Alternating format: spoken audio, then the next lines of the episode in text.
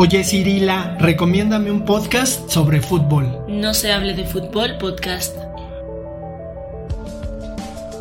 Oye Cirila, recomiéndame un podcast en el que participe un psicólogo, un artista visual, un diseñador gráfico y un poeta. No se hable de fútbol podcast. Oye Cirila, recomiéndame un podcast en donde se hable de México, de literatura y de cine. No se hable de México en el Mundial, no se hable de literatura, no se hable de cine. No se hable de fútbol, tercera temporada.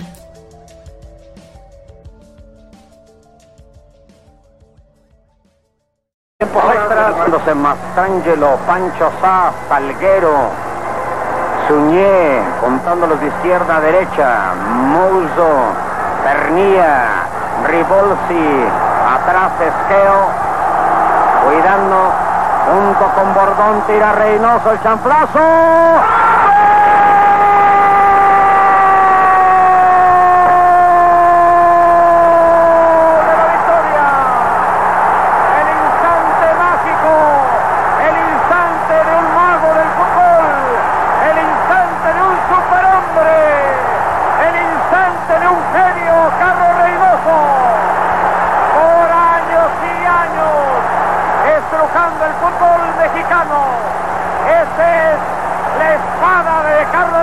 Ese es el enorme gol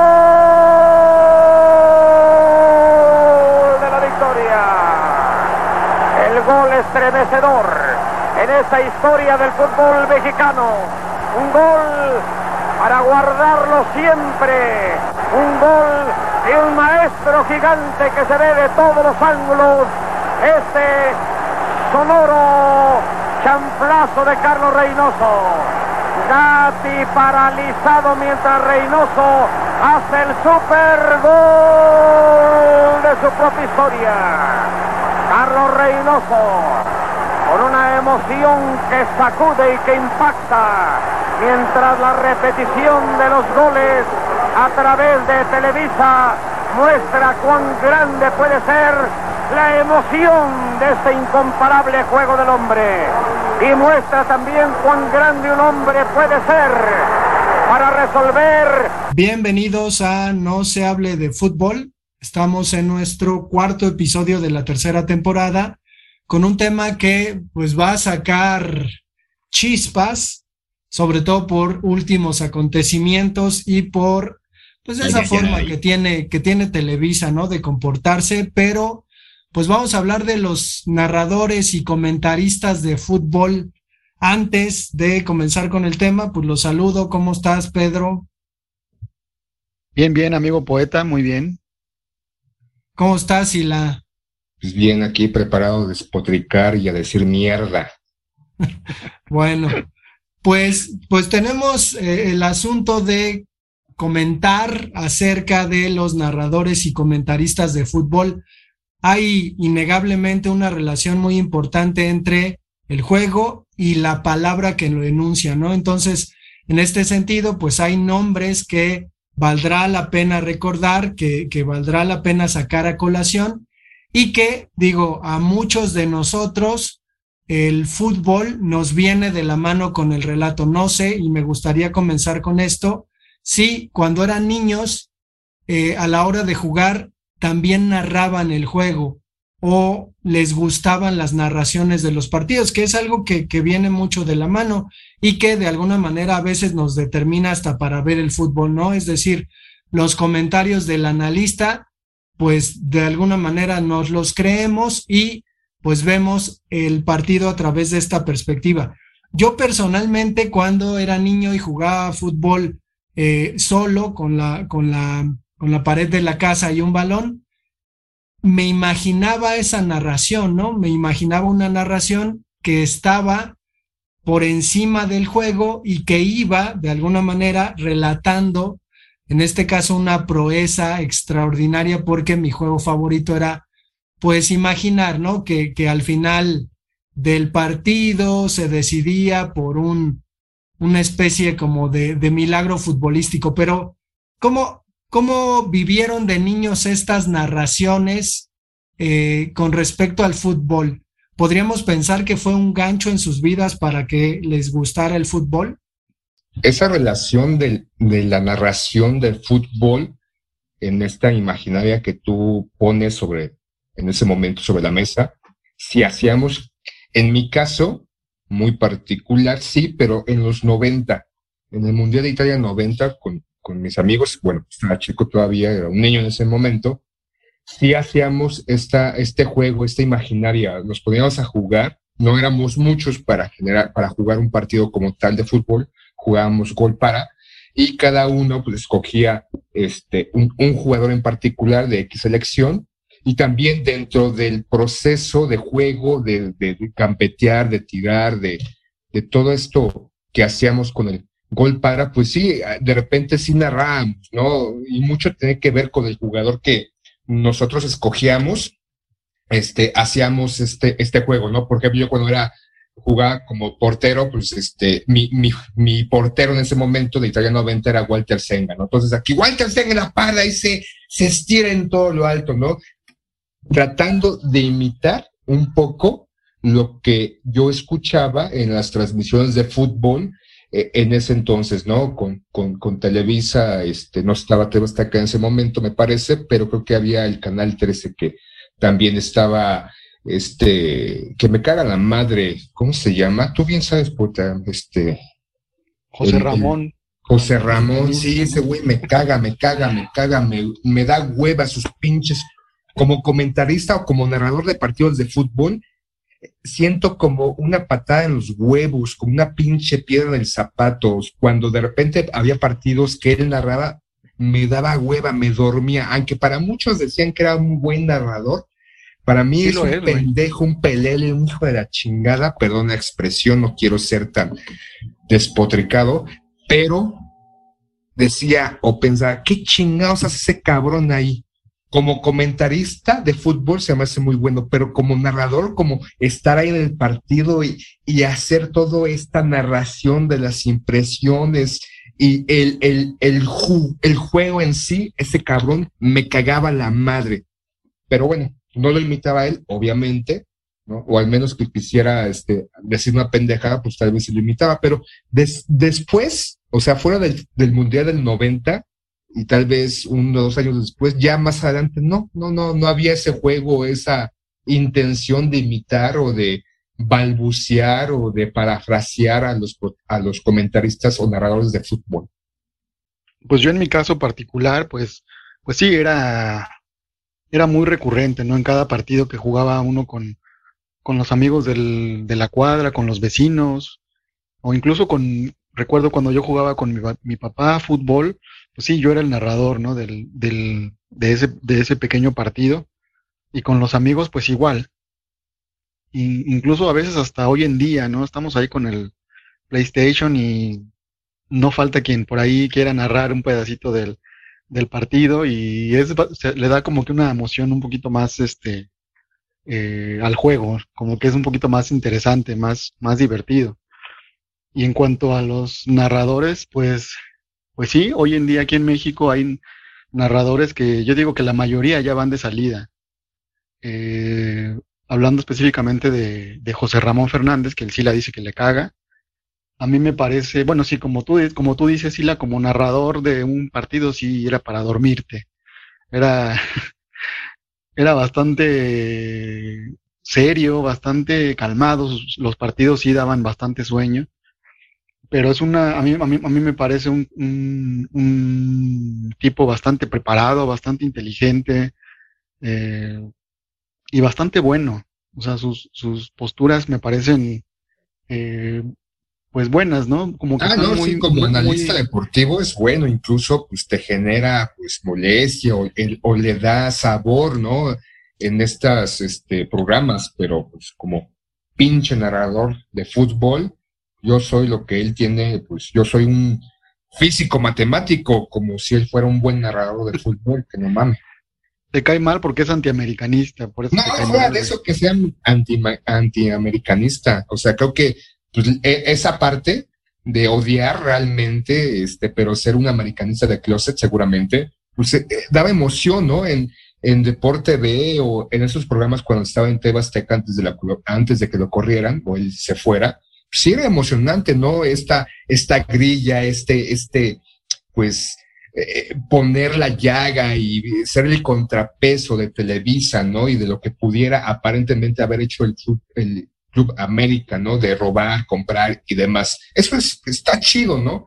Simplemente digo como pinche narrador de fútbol, pues tiene lo que yo tengo de físico matemático nuclear. No, pues sí, iba, iba a concluir de, pues esto de los, de los comentaristas. Eh, pues sí cabe mencionar que en México pues siempre ha habido una, una competencia muy, muy marcada entre Televisa y, TV Azteca, ¿no? Que eh, siempre, Televisa siempre quiso ser el acaparador, ¿no? De, del rating de todos los partidos. Y una vez que surge TV Azteca en los años 90, pues empieza a dar otra propuesta, ¿no? Alternativa. Y, siempre ha habido esta, esta competencia de, de, acaparar el rating, ¿no? Y, y de nuevos comentaristas para hacer un poco más atractivo el, un partido y poder, este, pues sí, crear una, una alternativa, ¿no? Que ya no sea Televisa siempre, ¿no? Como siempre lo fue durante décadas. Y ahora pues ya hay muchísima más, este, más apertura para, para otros medios. Eh, ahora, hoy en día, pues el, el, comentarista estrella, pues son los de TV Azteca, ¿no? Los comentaristas estrella, que es Cristian Martinoli junto con el con Luis García, Izague y Jorge Campos. Y a mí esa propuesta pues me parece pues entretenida, hasta a veces divertida y pues no así la de Televisa, ¿no? Porque ya esos comentaristas pues ya van de salida, yo creo. Y pues bueno, me parece una mejor propuesta la, de TV Azteca. No sé ustedes cuál sea su, su narrador preferido o, no sé cómo vean los partidos.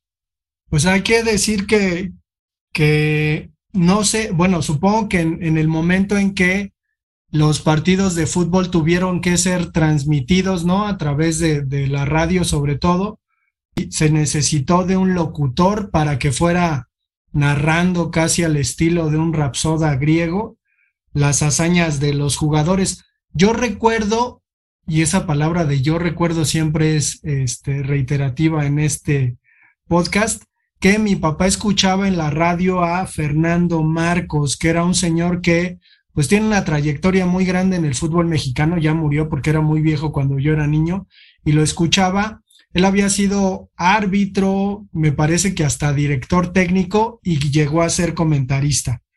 Y eh, lo interesante de él es que tenía una perspectiva distinta y crítica sobre el fútbol. Solía criticar, por ejemplo, eh, la administración de la selección mexicana, ¿no? Entonces, creo que a partir de los años 70, pues aparece una voz cantante, una voz incluso, pues muy, muy fuerte, que es la de Ángel Fernández, que tampoco nos tocó como generación escucharlo. Yo lo ubico porque Juan Villoro, este autor mexicano, se remite mucho a él, ¿no? Y es pues alguien que, que solía ponerle apodos pues muy poéticos a los equipos de fútbol. De hecho, él fue el que nombró a las Chivas Rayadas de Guadalajara.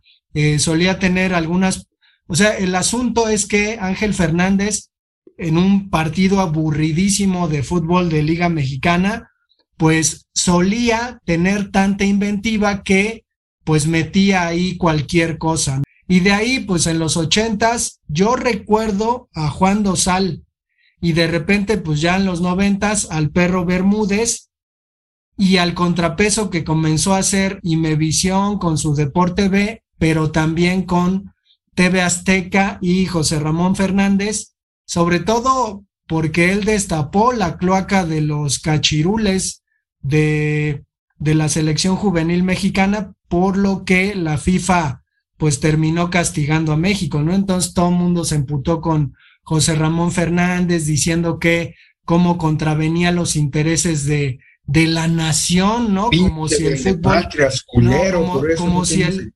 90. como si el fútbol fuera de verdad tan tan relevante y pues comienza, ¿no? Un, un periodismo un tanto más crítico hacia en general el fútbol, su organización, su administración, pero híjole, es que también con lo que acaba de suceder apenas en la semana, Primer lugar, que Televisa le cobra 3 millones de dólares a TV Azteca por transmitir el Jamaica México. TV Azteca no lo pasó, no lo pagó y entonces pues no pasaron el partido. Y la otra, pues eh, las disculpas públicas que se les exigieron a Paco Villa y al perro Bermúdez, porque en uno de esos pinches programas piteros de Televisa o de TUDN se pusieron a criticarla a la administración de la América. Entonces salieron los güeyes de Televisa como pinches perros rabiosos a exigirle disculpas a sus pinches empleados. Entonces, digo, creo que este es el punto importante, como que Televisa quiere que repitas lo que ellos dicen, ¿no? Digo, Televisa es una empresa que se ha dedicado a enajenar, a manipular al pueblo mexicano, pero lo que vemos además también TV Azteca. Bueno, sí, sí, son empresas, o sea, no dejemos a un lado la otra y también la otra tiene sus manipuladores y sus perros falderos que hablan en, en pro de su línea este, financiera o económica o empresarial, o sea, no es... Pero diríamos que, diríamos que lo inventó Televisa, ¿no? Bueno, eh, sí, porque pues, antes no existía TV Azteca, pero ya está aquí y también, ¿no? Y ahorita lo que ha salido de esta empresa es que su dueño, pues debe dos mil millones de, de, de, pesos de este, impuestos y ahora resulta que pues están parando, ¿no? Porque pues están intentando contra sus derechos humanos el hijo de la chingada que no ha pagado impuestos en quién sabe qué cuántos años entonces, pues también, o sea, tanto una como la otra son hijos de la chingada que manipulan, roban, ¿no? Y después salen diciendo de que no, yo soy bueno y por qué debería de pagar impuestos si yo le hago un bien a la nación, le doy trabajo a esos pinches pobres mexicanos, yo beneficio al país, entonces no me vengan a joder. Casi, casi lo que hace este presidente de TV Azteca, ¿no? Pero bueno. Pero te enchilas bien gachos y la te enchilas bien no mames, o sea, también, o sea, si, si Televisa está marcando, cálmate, cálmate. Televisa también TV Azteca marca y no solamente a sus comentaristas de futboleros, sino a tu, toda su pinche plataforma, a sus programas unitarios, a esos programas matutinos, la me botas, la me huevos también, o sea, pues estamos siendo bombardeados por todas partes. Sí, pero, pero como que corroboramos, ¿no? Con esto de que, pues, Televisa sí está cabrón en el asunto de decir, bueno, pues eres un comunicador de nuestra empresa, te cuadras, no puedes criticar la organización. Digo, está cabrón, no sé cómo veas tú el, el asunto, Pedro. Digo, ya nos desviamos un poco, ahorita vamos a, a regresar, pero ¿cómo ves este pedo? Pues son, unas, es una práctica aberrante, ¿no? Televisa realmente no, no me extraña nada porque siempre lo ha manejado de esa manera. Y no solamente en el cuestión del fútbol, sino en, en, las noticias que dan todos los días a la gente, este, en, en, todo lo que está, en todo lo que interviene esta empresa, que es una empresa eh, nociva, es una empresa eh, acaparadora, como tú decías, manipuladora y embaucadora en todos los ámbitos. Y ahora que vivimos unos tiempos, entre comillas, distintos, vemos que está recurriendo a las mismas prácticas que de hace décadas. Entonces, esto, esto que, le sucedió a, a Paco Villa y al perro Bermúdez, pues realmente no, no me extrañó. No me extrañó porque, porque esta empresa se ha manejado así eh, durante, durante hace muchos años, ¿no? Desde hace muchos años, perdón. Y, y pues también estos comentaristas pues tienen que alinearse y a la vez pierden toda credibilidad. O sea, ¿cómo es posible que, que después de que lo censuran ellos sigan trabajando ahí? Bueno, según Paco Bella, según presentó su renuncia, pero no se ha sabido nada, ¿no? El perro Bermúdez va a seguir ahí. Él es un tipo que ya va de salida, que yo, él había dicho que este año se jubilaba.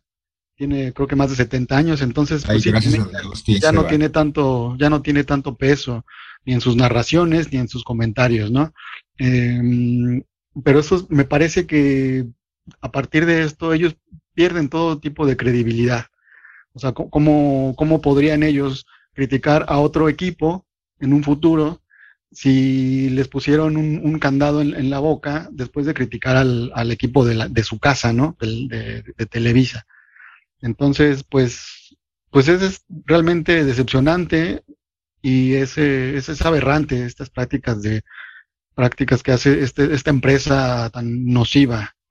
Y es que desafortunadamente, eh, de pronto, digo, en el mundo intelectual, y me refiero al de la literatura, hay cierta tradición en México de falderearle al gobierno, ¿no? Y desde hace mucho, desde siglo XIX eso existe, ¿no? Los intelectuales mexicanos pues se adhirieron a el gobierno y comenzaron a mamar de ahí becas y a sacar de todo. Pero lo, lo cabrón del asunto en este supuesto periodismo deportivo, pues es que vemos cómo eh, los, los trabajadores de Televisa han hecho al América un equipo relativamente grande con sus comentarios, ¿no? Es decir, ensalzar al América, no, no, no, ensalzar al América como si el América fuera lo mejor, pero lo mismo hablaba de del PRI, de Peña Nieto. los tiene, chingada madre? no mames. ¿Qué objetivo, si la objetivo? hombre. Pero el asunto, el asunto al que voy es ¡Ódiame más! La misma mecánica, o sea, la misma mecánica que Televisa empleó para la política del PRI setentera, ochentera, noventera y con Peña Nieto, la aplica con el América, ¿no? Y, lo indudable es, es que pues les funciona. Entonces, están todas estas personas que le van al América enajenadas, ¿no? Este, iracundas completamente. ibas a la América, no niegues la pues cruz. Ya, güey, ya le dejé de ir. Yemas, yemas, le sigues yendo. Te, tatuaste, es uno de tus primeros tatuajes, es el escudo de la América, no te hagas. Bueno, pero, pero ¿cómo ven el contrapeso que comienzan a ser los protagonistas? Es que no existe contrapeso. o sea, no, olvidemos, hay, hay algo. Televisa, TV este, las estaciones de radio, los periódicos, tienen, son empresas. Sus intereses son como empresa, como empresarios. Obviamente, están para ganar, para captar más. Y dentro de eso, si la manipulación de los medios, la manipulación del público, ver, sentir, pensar a través de lo que ellos están diciendo. Ahorita el escándalo es lo que sucedió con Televisa. Pero no vayamos lejos, también sucede tal vez no tan descarado en este caso con TV Azteca, pero también con el periodismo gráfico. O sea, creemos o pensamos que estos narradores o estos comentaristas son imparciales, pero no porque trabajan en una empresa. Y indudablemente, cuando tú trabajas en una empresa, quieras o no, pues tienes que servir a los intereses de esta empresa, más, menos, mucho, poco, o aunque te refugies o aunque te escudes con la ética y aparentemente seas un narrador o un, comentarista imparcial, de alguna manera existe una línea. Tal vez en algún momento suelten la correa para dar a conocer o pensar y dar esta impresión al público que son imparciales y que realmente son mejores o superiores al contrario, la casa contraria. Pero de alguna manera es este juego de apariencias y no solamente aquí en México, en Estados Unidos, Canadá, en otras partes. No olvidemos, insisto, tú trabajas en una empresa de medios como Televisa, TV que las más importantes ahora en, en México. Indudablemente tienes que alinearte a su postura, a su forma, a sus intereses, que de alguna manera algunos inteligentemente lo hacen, pero no son tan evidentes, es una cosa completamente distinta.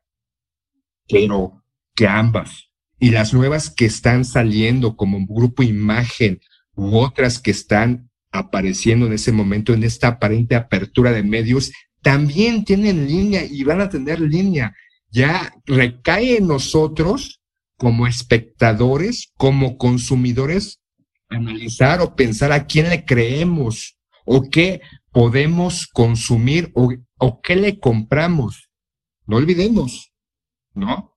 Entonces, pues, ah, una y otra pues tienen sus bemoles, ¿no? Obviamente Televisa apoya sus, a su equipo, ¿no? Y lo ensalza y, y crea este mito y este, esta historia de logros y esta historia de fuerza y orgullo de América, pues igual las otras empresas que tienen equipos de fútbol lo van a hacer.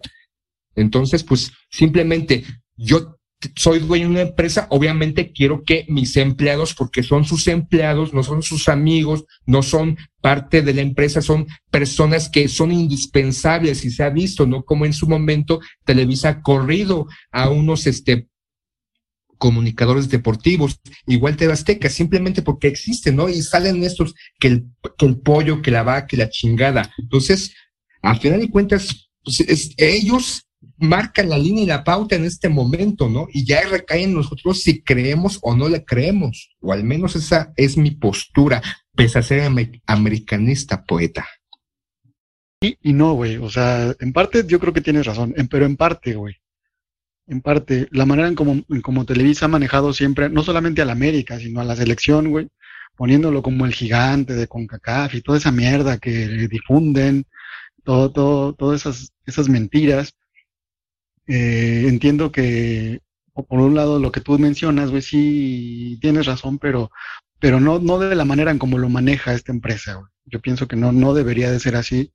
Eh, todos los comentaristas que han pasado por Televisa sabemos que son porristas de la América, se convierten en porristas de la América, siempre han sido así, y no pueden patear el, pesebre ni, ni, ni siquiera insinuándolo, y quienes, los han, quienes lo han hecho, pues ahí están las consecuencias, ¿no? Pero yo creo que no debería de ser así solamente porque trabajas en esa empresa, porque no hay, pues, no hay libertad de, decir lo, que piensas, ¿no? Y no como, no, no como un insulto, sino como una crítica, ¿no? Una crítica constructiva. No puedes, no puedes opinar, no puedes criticar de una manera responsable porque te van a venir a callar. Yo creo que eso no, no es así.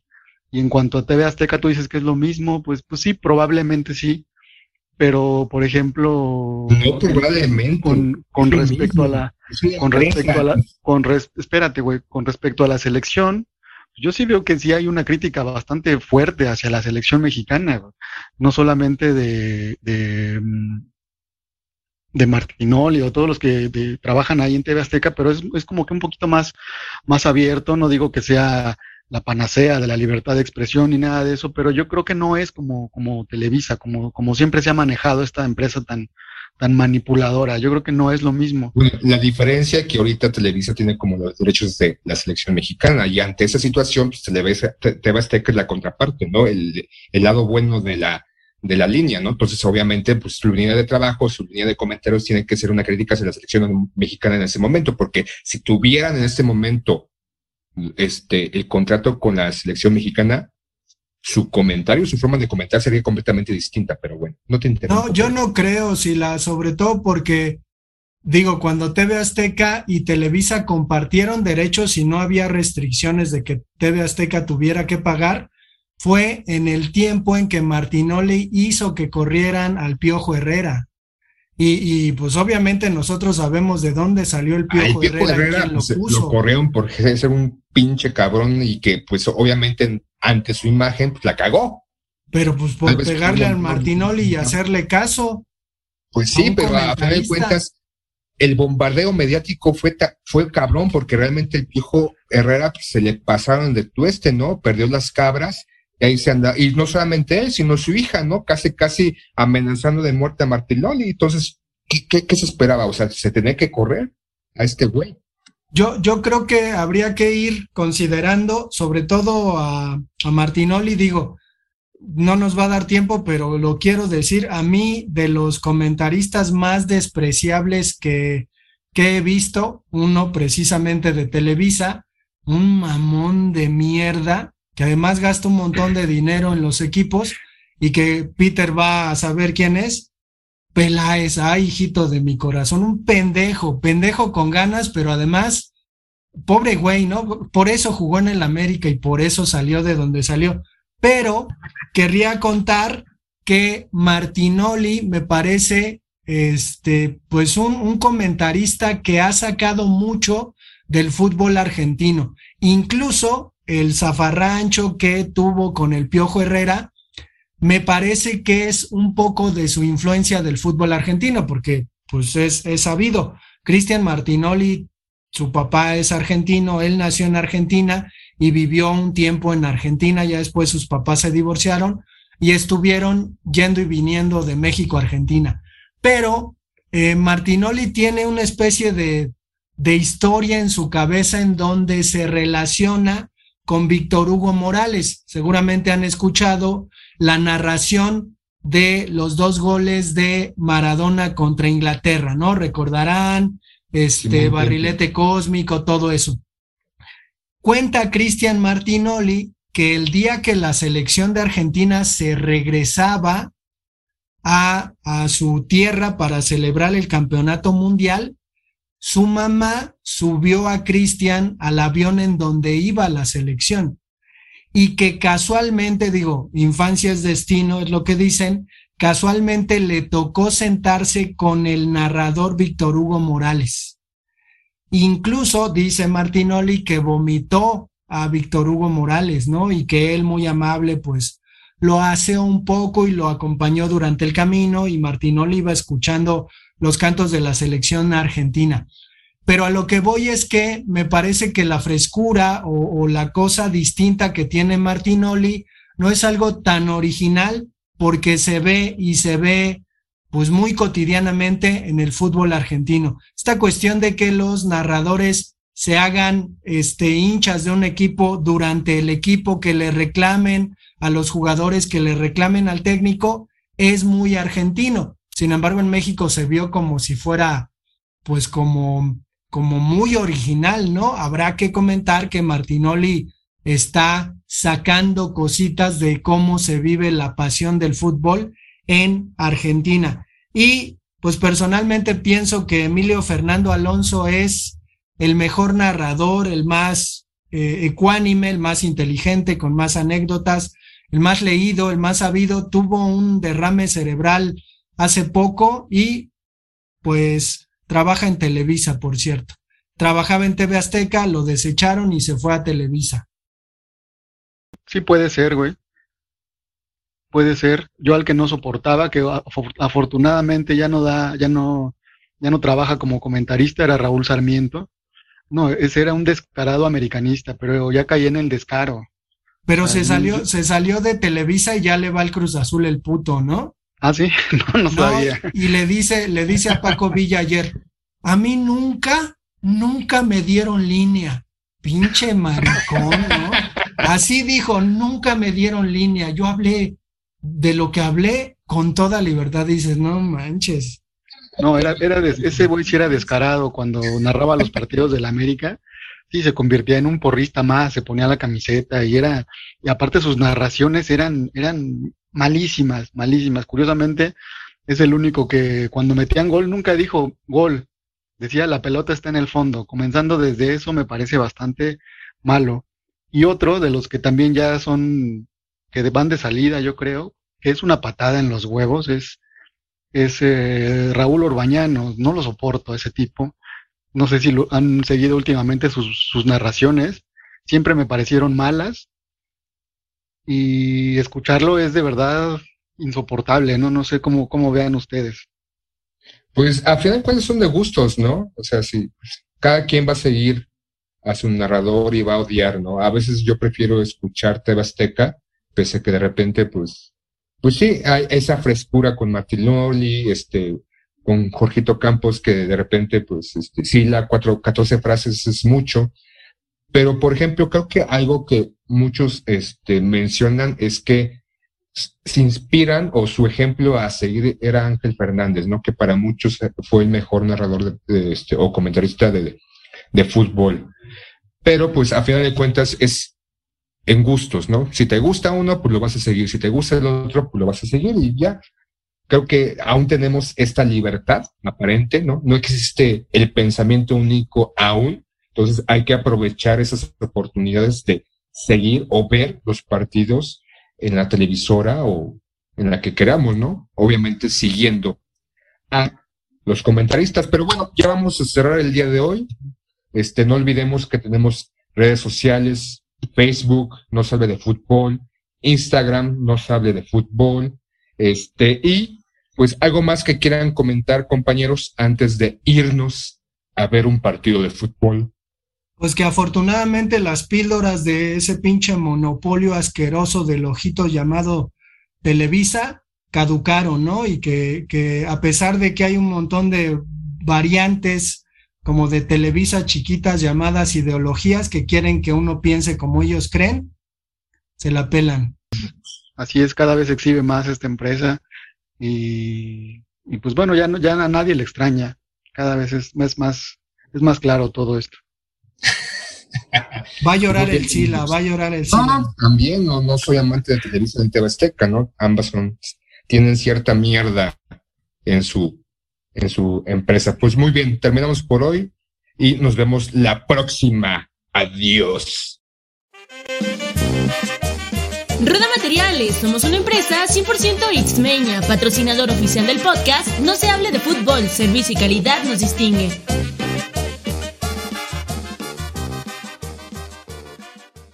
No se hable de fútbol.